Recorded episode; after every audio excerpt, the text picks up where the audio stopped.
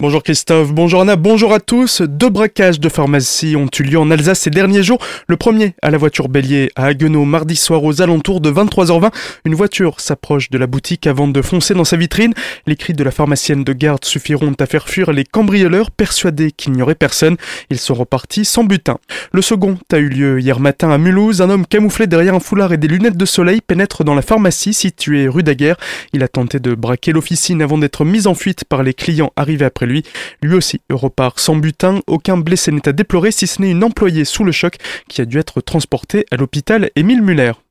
À Célestat, nous dormons plus sereinement. Mardi, comme ce fut le cas l'année d'avant, le commandant Raphaël Briand, chef de la circonscription de police de Célestat, a dressé le bilan de l'année écoulée. Sans entrer dans des détails statistiques, le policier a cité quelques-unes des grandes affaires qui ont occupé ces hommes. L'arrestation en moins de 24 heures d'un braqueur à main armée, l'interpellation en décembre de deux frères en possession d'une vingtaine de feux d'artifice, ou encore, fait plus notoire, l'arrestation par les gendarmes du pyromane qui sévissait en Centre-Alsace depuis 2013. L'occasion pour le commandant de saluer la coopération avec les militaires. Depuis la résolution de cette affaire, il peut l'affirmer, à Célestat, nous dormons plus sereinement.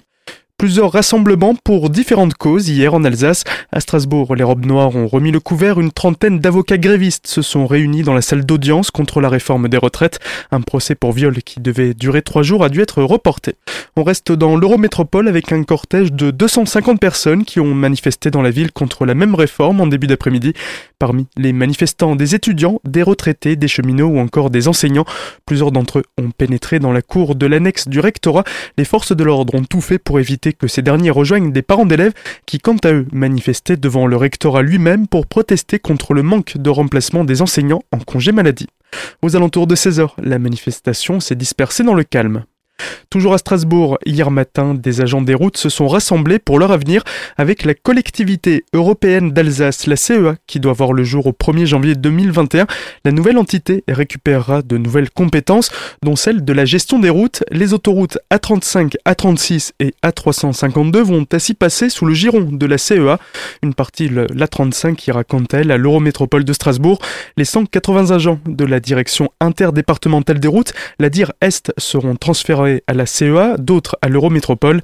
Les agents craignent donc pour leur niveau de rémunération, leur régime indemnitaire, d'éventuelles mutations à venir et le maintien du niveau de service. C'est la mort qu'il vendait. À Colmar, la grève des avocats a aussi eu une incidence sur les procès qui devaient s'y dérouler. Le jugement d'un jeune dealer de la ville, déjà reporté en décembre, l'a encore été aujourd'hui.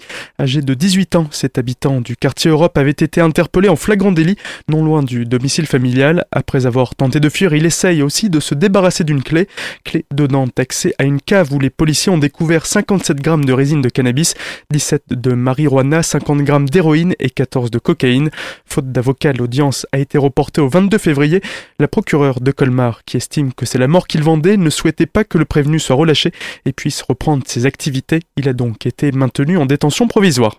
À Colmar, des arbres arrivent en camion pour être plantés. Le futur jardin de la Montagne Verte, qui doit être érigé sur le nouveau parking souterrain, a vu ses imposants résidents arriver ce mardi, et pas n'importe lesquels, puisqu'il s'agit des quatre plus grands arbres du site. Ces pins sylvestres sont arrivés de Berlin et dépassent déjà les 12 mètres. Une grue de 200 tonnes a été nécessaire aux manœuvres. Les travaux débutés il y a une semaine doivent se poursuivre jusqu'à la fin du mois de mars et doivent permettre de planter quelques 120 arbres, des milliers d'arbustes et plantes couvre-sol ainsi que 3500 mètres carrés de pelouse.